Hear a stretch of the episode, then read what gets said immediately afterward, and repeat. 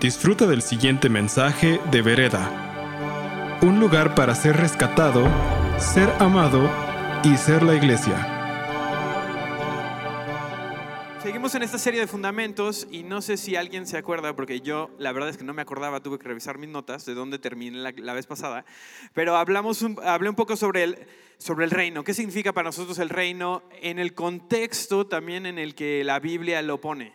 Eh, Jesús aparece en la escena de Israel en un momento crucial para, no solamente para el pueblo de Israel, sino para el imperio romano, y después eh, su vida, su muerte, su resurrección se convierte en un parteaguas para la historia por siempre. Pero no solamente hace eso, no solamente, eh, no solamente viene y se aparece y dice, yo soy Dios y ya, ya me voy, y les dejé, por cierto, les dejé un regalo que es la salvación para que no se mueran y se vayan al infierno, sino que eh, la presencia de Jesús en la tierra desata y comienza un proceso que le llamamos hoy el reino de Dios. Y el reino de Dios no solamente es una, no es nada más el nombre del equipo de Dios, no nada más es, bueno, yo, yo estoy en el reino y ellos, esas personas no están en el reino, sino el reino de Dios es el poder y eh, la soberanía de Dios en la tierra. Y quiero hacer un poco de, recapitulación de lo que hablábamos para poder... Lo que quiero hablar hoy es qué significa para nosotros vivir en el reino si el reino es algo que Dios vino a traer, a establecer, ¿qué significa para nosotros vivir desde esta perspectiva? Vivir desde la perspectiva de que Él es rey, hoy y por siempre. Entonces, eh, lo primero es, estas son buenas noticias para nosotros. Y me encanta porque empieza Marcos, en Marcos 1.15, Dice, se ha cumplido, esto es lo que decía Jesús, esto es lo que venía a anunciar, este es su mensaje principal que a veces se nos pierde un poco en el ruido de, de todo lo que conocemos, pero este es su mensaje principal, es, se ha cumplido el tiempo, decía, el reino de Dios está cerca, en otras traducciones dice, está al alcance de tu mano, arrepiéntanse y crean las buenas noticias. ¿Qué significa el arrepentirse? La palabra ahí es metanoia. Metanoia significa cambiar la manera de pensar. Eso es súper importante porque requiere de nosotros algo. No nada más es arrepentirse. Arrepentirse a veces pensamos en, bueno, tengo que reconocer que estoy mal y no hacerlo otra vez. Pero no, lo que nos está pidiendo es piensa de manera diferente, basado en las buenas noticias que te estoy dando, que es que, que el reino se ha acercado, que el reino está al alcance de nuestra vida. Entonces, el reino, el, el pueblo de Israel estaba esperando un rey. No, nada más que Jesús es el rey que ellos no esperaban. Es muy diferente a lo que ellos querían. Era, eh, era un rey que sí era político porque venía a romper con todos los esquemas que, existían hasta ese momento, los esquemas religiosos, los esquemas políticos para el pueblo de Israel en el, en el contexto de Roma. Eh, y viene a ser un, un rey que de hecho llega a su trono por medio del sacrificio. Algo que nadie había hecho viene también a restaurar el templo, ¿no? Era otra de las cosas que los israelitas estaban esperando, el restaurar el templo, el templo como un lugar en donde el cielo y la tierra se juntaban. ¿No? Y entonces todo el mundo pensaba, no, pues, eh, o sea, la presencia de Dios se fue del templo, del edificio, pues va a regresar ahí, ¿no? Va a venir otra vez y va a caer sobre ese edificio y vamos a estar con Dios otra vez, pero lo que hace otra vez los confunde un poco porque lo que dice es yo soy el templo. Yo soy el templo, yo soy el lugar en donde el, el cielo y la tierra se hacen uno y yo me acerco a ti. Tú no tienes que venir al templo, yo me voy a acercar a ti. Donde quiera que estés, ahí voy. Mi presencia, la presencia de Dios viene conmigo. Y por último, y en, en, el, el epicentro de todo esto es su muerte, que es que por medio de su muerte derrota a el poder que nos detenía como humanidad, que era que la muerte. La muerte como consecuencia del pecado, como consecuencia de nuestras acciones que estábamos condenados a morir por nuestras acciones. No porque Dios dijera, ah, bueno, es que pecaste, ahora te tienes que morir, sino porque nuestras acciones en pecado nos llevaron a muerte. Y no había absolutamente nada que nos pudiera sacar de esto hasta que entra Jesús y muere por nosotros. Y entonces el poder de la muerte, el último poder que existía sobre el humano, el poder eh, final que existía, es derrotado por medio de la muerte de Jesús. Y por medio de su, de su resurrección Él es coronado como rey. Entonces ese es el punto en donde pensaríamos que bueno, el reino ya se terminó, ahí termina, ¿no? Ahí concluye, él ya está en el, cielo y Él es el rey, entonces algún día llegaremos a su reino que está en el cielo. Pero en realidad, no. En realidad es el comienzo de un proyecto que, se llama reino de Dios, el reino del cielo que es que es una manera nueva para nosotros vivir. Jesús nos estaba tratando de enseñarnos por su vida, no solamente cómo se comporta Dios, sino una manera nueva de nosotros comportarnos como humanos. La manera que Él había tenido en su corazón, la intención que había tenido en su corazón para nosotros desde el principio es revelada en la manera en la que Jesús camina por la tierra como humano. Porque era totalmente Dios, pero era también totalmente hombre. Entonces absolutamente todo lo que hace Jesús está disponible para nosotros y se convierte en un modelo de cómo avanza el reino. Entonces estamos en este punto, ¿no? Esto, todo esto fue background del eh, previously en Fundamentos versión 1. Eh, ¿Qué significa para nosotros vivir del otro lado de la tumba vacía? Del otro lado de un Jesús que ascendió y está a la mano derecha del Padre, que es rey, y me encanta porque no sé si alguien, yo la verdad soy muy anti-spoilers, me choca que me cuentan lo que va a pasar, pero la verdad ya fui al final del libro y ya me lo contaron y ya sé qué va a pasar. Y entonces en Apocalipsis 11:15 dice, el reino del mundo ha pasado a ser de nuestro Señor y de su Cristo, y Él reinará por los siglos de los siglos. A eso estamos caminando. Estamos caminando a que los reinos de, este mundo se conviertan los reinos de nuestro Dios. ¿Y cómo pasa eso? No pasa así de, bueno, voy a destruir todo y entonces algún día tendremos un reino en el cielo. No, porque quiere los reinos de este mundo también. Entonces eso quiere decir que su reino está avanzando. Su reino cada vez va avanzando. ¿Y cómo pasa eso? Y es lo que vamos a ver hoy. Entonces Jesús muere, resucita, asciende y es coronado rey. Y como sabemos, Él está fuera del tiempo. Entonces Él es rey, pero en esta tierra sigue siendo coronado rey una y otra vez en nuestras vidas, en la vida de nuestras familias, en nuestros hogares, en nuestros trabajos. Y eso pasa a través de nosotros. ¿Por qué? Porque el, el proyecto del reino de los cielos trae una nueva creación. Hemos sido hechos una nueva creación. Lo que había traído muerte antes con el pecado, Jesús viene a redimir y en el momento en el que entramos bajo su reino, somos hechos nueva creación. Eh, y el cielo y la tierra se hacen uno.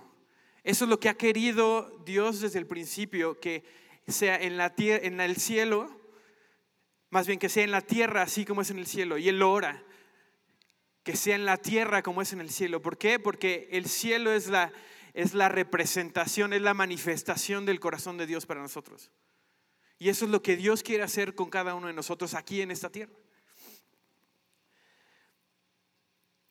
Entonces Jesús viene, muere, es resucitado, asciende y nos da poder y autoridad. Y esto es clave, porque sin esto no podríamos, no podríamos avanzar. O sea, si tú eres un, o sea, si tú tratas de, a menos de que sea el, el sismo, donde la gente estaba así conduciendo el tráfico, si tú te paras ahorita en la calle y tratas de conducir el tráfico, lo más seguro es que o te piten, te griten, o, bueno, si traes una franela, tal vez, tal vez, ¿no? Pero, pero si no tienes autoridad, no puedes, no puedes extender eh, el dominio de algo.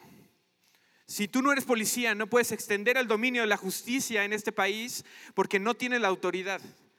Pero Jesús nos da la autoridad como hijos suyos para, para extender su reino donde quiera que vayamos. Entonces nos da poder para rehacer lo que estaba roto, para sanar lo que está enfermo y restaurar lo perdido. Y ese es nuestro llamado, el, llamado que Jesús nos da como seguidores de Él, no nada más es, ven, te invito a mi familia, que eso es parte de lo que hace cuando entramos a, a, su reino. No solamente es, ven, te invito a mi familia para que te sientes en la sala y ya terminó, o sea, consíguete una buena serie que ver y como a los 80 nos volvemos a ver. Dios está contando en nosotros para extender el reino. para extender su dominio en la tierra. ¿Y cómo lo hace? A través de rehacer lo que está roto, sanar lo que está enfermo y restaurar lo perdido. Y nos da poder para hacer eso. Por eso lo vemos manifestado en la vida de Jesús cuando camina en la tierra. Donde quiera que encontraba, donde quiera que veía estas cosas, Jesús traía el reino. ¿Y cómo se veía? Trayendo sanidad, trayendo perdón, trayendo ánimo. Entonces, si seguimos la narrativa, ¿no? Terminamos los evangelios y ¿qué viene después de los evangelios? ¿Alguien sabe? Hechos, exactamente. Que hechos no es más que la manera en la que Dios se hace rey en esta tierra es un montón de gente que se dio cuenta que le tocaba a ellos extender el reino. ¿Por qué? Porque habían visto el corazón de Dios. Entonces el reino es la manifestación del corazón de Dios en esta tierra. Es lo que nos toca hacer, pero primeramente tenemos que ver su corazón. Porque si el reino no llega primero en, nuestras vidas y no rehace lo que está roto, sana lo que está enfermo y restaura lo perdido en nuestra vida, no sabemos cómo realmente es el corazón del Padre para nosotros y por lo tanto para esta tierra.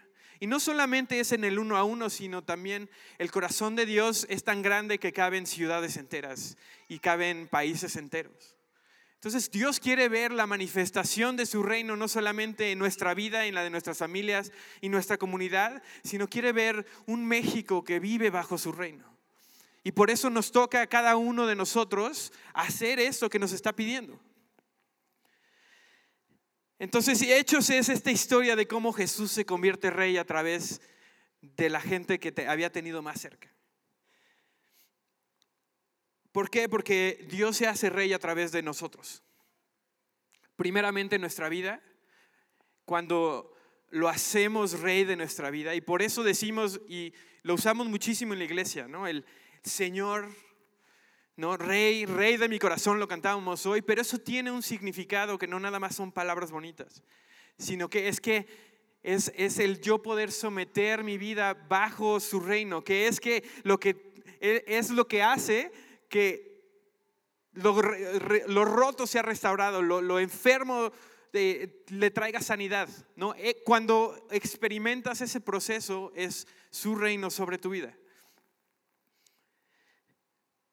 Fuimos rescatados y restaurados para esta misión. Fuimos creados a su imagen y semejanza para reflejar quién es Él. Te ha dado poder y autoridad para reflejar su corazón. Y hemos sido hechos templos en donde habita su presencia para que justamente donde quiera que vayamos vaya Él esas son las herramientas que tú tienes para extender el reino en esta tierra.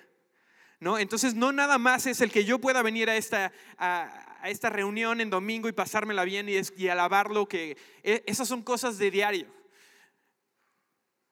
Son cosas que, alimentan nuestra alma, son cosas que alimentan nuestro espíritu.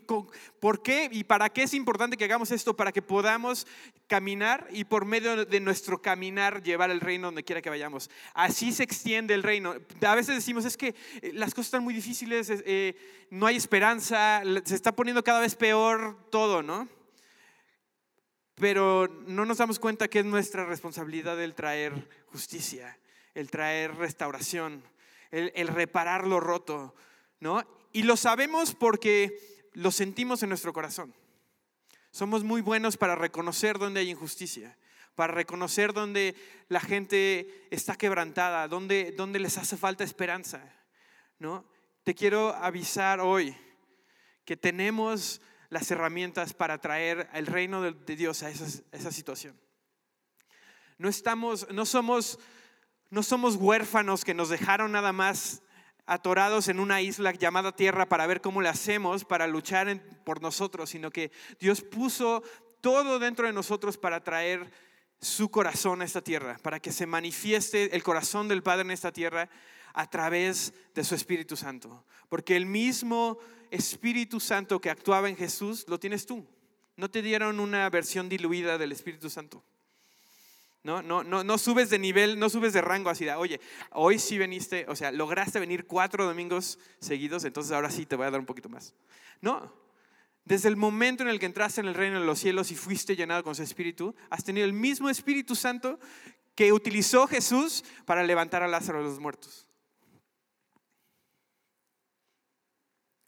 Dios cambia este mundo no solamente, a través de buenos estudios bíblicos, no solamente a través de gente que se porta bien. Dios cambia este mundo a través de gente que entiende que Dios ha puesto absolutamente todo en ellos para reflejar su corazón. Y que se atreven a tomar un paso para desafiar el mundo en el que vivimos y decir, mi Dios, el corazón de mi Padre no se ve así, pero sí se ve de esta manera. Y traer sanidad y traer restauración y traer eh, esperanza a lugares en donde nadie quiere ir. Dios cambia el mundo por medio de sus hijos, portadores de su imagen, que desafían al mundo para reflejar a su Padre. Jesús, Dios gobierna por medio de Jesús y Jesús gobierna por medio de nosotros. Tú eres una extensión del gobierno del cielo en esta tierra. Dice que somos embajadores por esto, porque estamos llamados a, traer su reino a donde quiera que vayamos.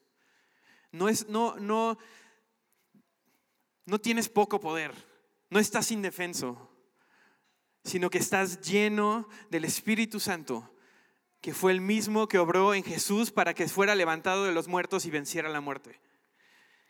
Y quiero leerte esto está en Hechos 3, 1 al 10. Y es la primera historia que vemos en Hechos donde los discípulos están, uno, están sin Jesús. ¿no? Entonces, les toca a ellos. Ellos lo saben, ¿no? Y Pedro lo sabe y Juan lo sabe, de que les toca a ellos ahora reflejar el corazón del Padre que habían visto reflejado en Jesús.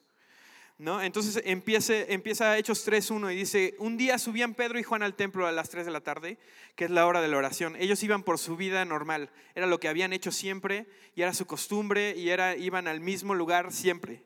Dice, junto a la puerta llamada Hermosa había un hombre lisiado de nacimiento, al que todos los días dejaban allí para que pidiera limosna a los que entraban en el templo. Cuando éste vio que Pedro y Juan estaban por entrar, les pidió limosna. Pedro, con Juan, mirándolo fijamente, le dijo, míranos.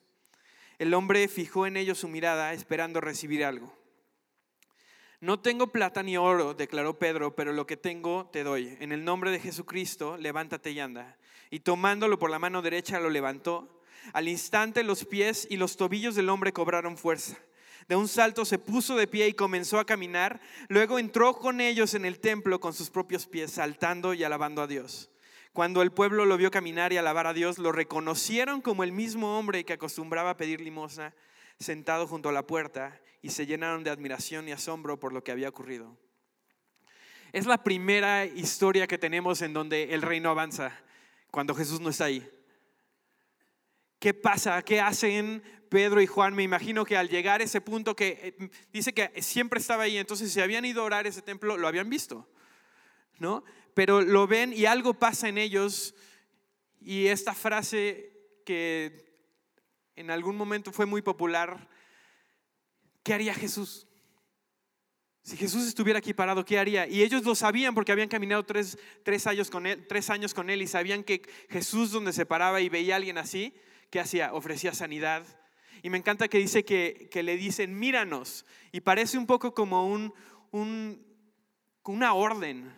Pero lo que está haciendo es, quiero levantar tus ojos a lo que Dios está a punto de hacer. Era una persona que estaba, dice que estaba sentada enseguida de la puerta para entrar al templo. Imagínate qué poca esperanza tenía en Dios que ni siquiera se acercaba a entrar al templo para ser sanado. Prefería una limosna. Y dice que cuando le levantan la cara, él está esperando recibir dinero.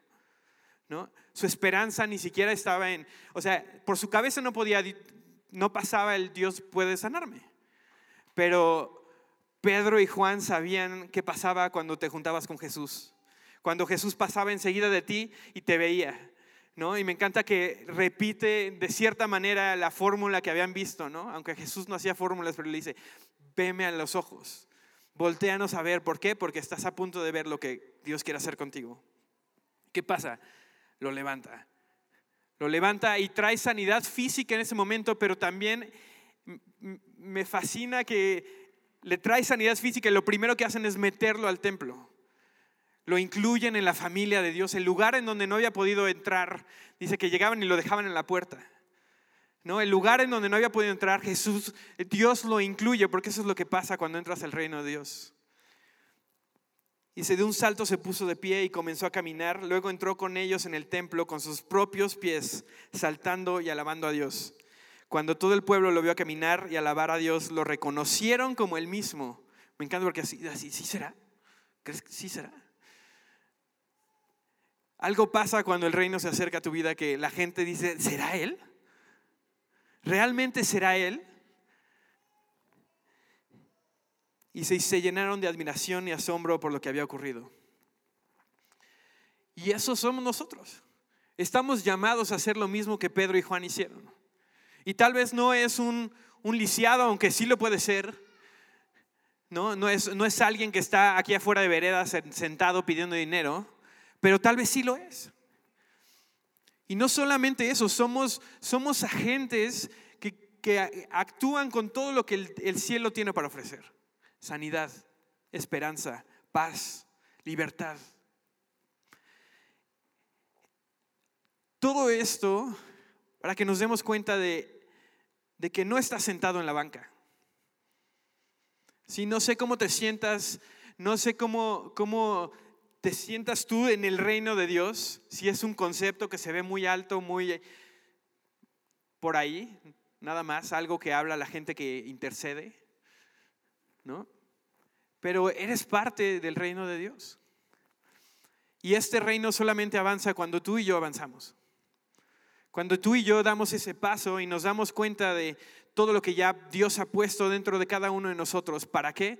Para cambiar este mundo y que se parezca a su corazón. Jesús en, Juan 17 está orando por los discípulos y les dice, el mundo no me conocerá. Dice, pero ellos sí me conocen porque yo te di a conocer a ellos. Y creo que nosotros sí lo conocemos. Y si no lo conoces hoy, hoy está dispuesto a darse a conocer a tu vida. Pero cada uno de nosotros que hemos experimentado libertad, que hemos experimentado eh, amor, que hemos experimentado una sanidad, una restauración de parte de Él, estás más que calificado para extender su reino en esta tierra. ¿Para qué? Como dice Apocalipsis 11:15, que Jesús reciba la herencia por la que pagó que reciba absolutamente todo, que es gente, que son corazones, que son ciudades, que son esta tierra. Dice, el reino del mundo ha pasado a ser de nuestro Dios y de su Cristo, y Él reinará por los siglos de los siglos. Todo el mundo quiere un rey como Jesús. Absolutamente todo el mundo en su corazón anhela un rey como Jesús. Anhela vivir bajo el cuidado, bajo la atención, bajo la sanidad, bajo la restauración de lo que es tener a Jesús en su corazón como rey. Y depende de nosotros el poder reflejarlo al mundo de una manera en la que lo entiendan. Este hombre estaba tirado ahí y lo que menos esperaba era sanidad. Lo que menos esperaba es que uno, alguien se fijara en él más allá de darle dinero. Y dos, Creo que se levantó ese día y no pensaba ser incluido otra vez en una familia. Pero tú y yo somos ese agente de cambio. Tú y yo somos esa persona que puede llegar a una situación y reflejar el corazón del Padre para alguien y que la gente alrededor, después de que esa persona se haya encontrado contigo, diga, ¿será? ¿Será Él? Pero velo, fue sanado fue restaurado. ¿Por qué? ¿Por qué está tan feliz? ¿Sí será él? ¿Qué le habrán hecho? ¿A qué, a qué secta fue, no? El reino de los cielos sigue avanzando y seguirá hasta que absolutamente todos los reinos de este, de este mundo se conviertan en los reinos de nuestro Dios. Pero tú tienes una parte que jugar. Tienes una parte que jugar y no por una cuestión de, híjole, lo tienes que hacer. O sea, le debes mucho a Dios y entonces si no lo haces, no, sino porque voltea a ver a tu alrededor. Pregúntale a Dios, ¿cuál es tu corazón para la gente que tienes a mi alrededor? Esa es la manera en la que avanza el reino. Cuando entendemos el corazón del Padre para la persona que tenemos al lado, para la persona que, tenemos, que, que vemos pidiendo algo en la calle, para, para nuestros, eh, nuestras escuelas, para nuestro trabajo. Cuando conectamos con el corazón del Padre para eso, vemos a través del reino. Vemos cómo se vería reflejado su corazón en esta tierra. Y eso es lo que hacemos. Es sencillo, es fácil, requiere valor, sí, pero todas las cosas que valen la pena requieren valor.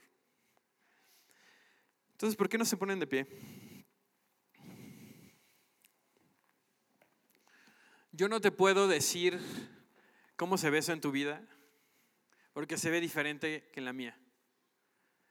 Pero lo que sí te puedo decir es que tienes absolutamente todo lo que necesitas hoy en día para extender su reino, para reflejar el corazón del Padre a la gente que tienes alrededor, para traer sanidad, para rehacer lo que está roto, sanar lo que está enfermo y restaurar lo perdido. ¿Por qué no cierras tus ojos ahí, Señor? Te damos gracias, Señor, porque eres bueno, Señor. Porque tu reino es un, es un reino de bondad, es un reino de amor, es un reino de gracia, un reino de justicia.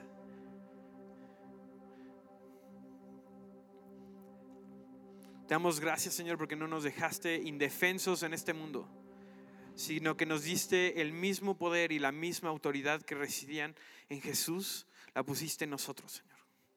Señor, haznos, conscientes, Señor, de todo lo que has puesto dentro de nosotros.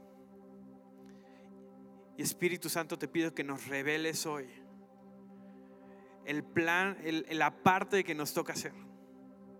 Que podamos escuchar tu voz, Señor, constantemente para saber, Señor, cuándo actuar.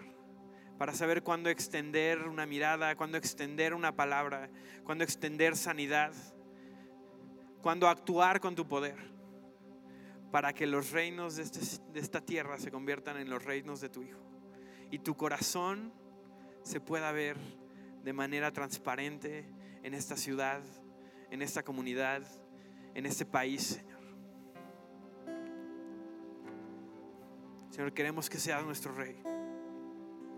Cualquier área, Señor, en donde no te hemos puesto, Señor, en el lugar correcto, en donde no te has sentado, Señor, en tu trono en nuestra vida, Señor.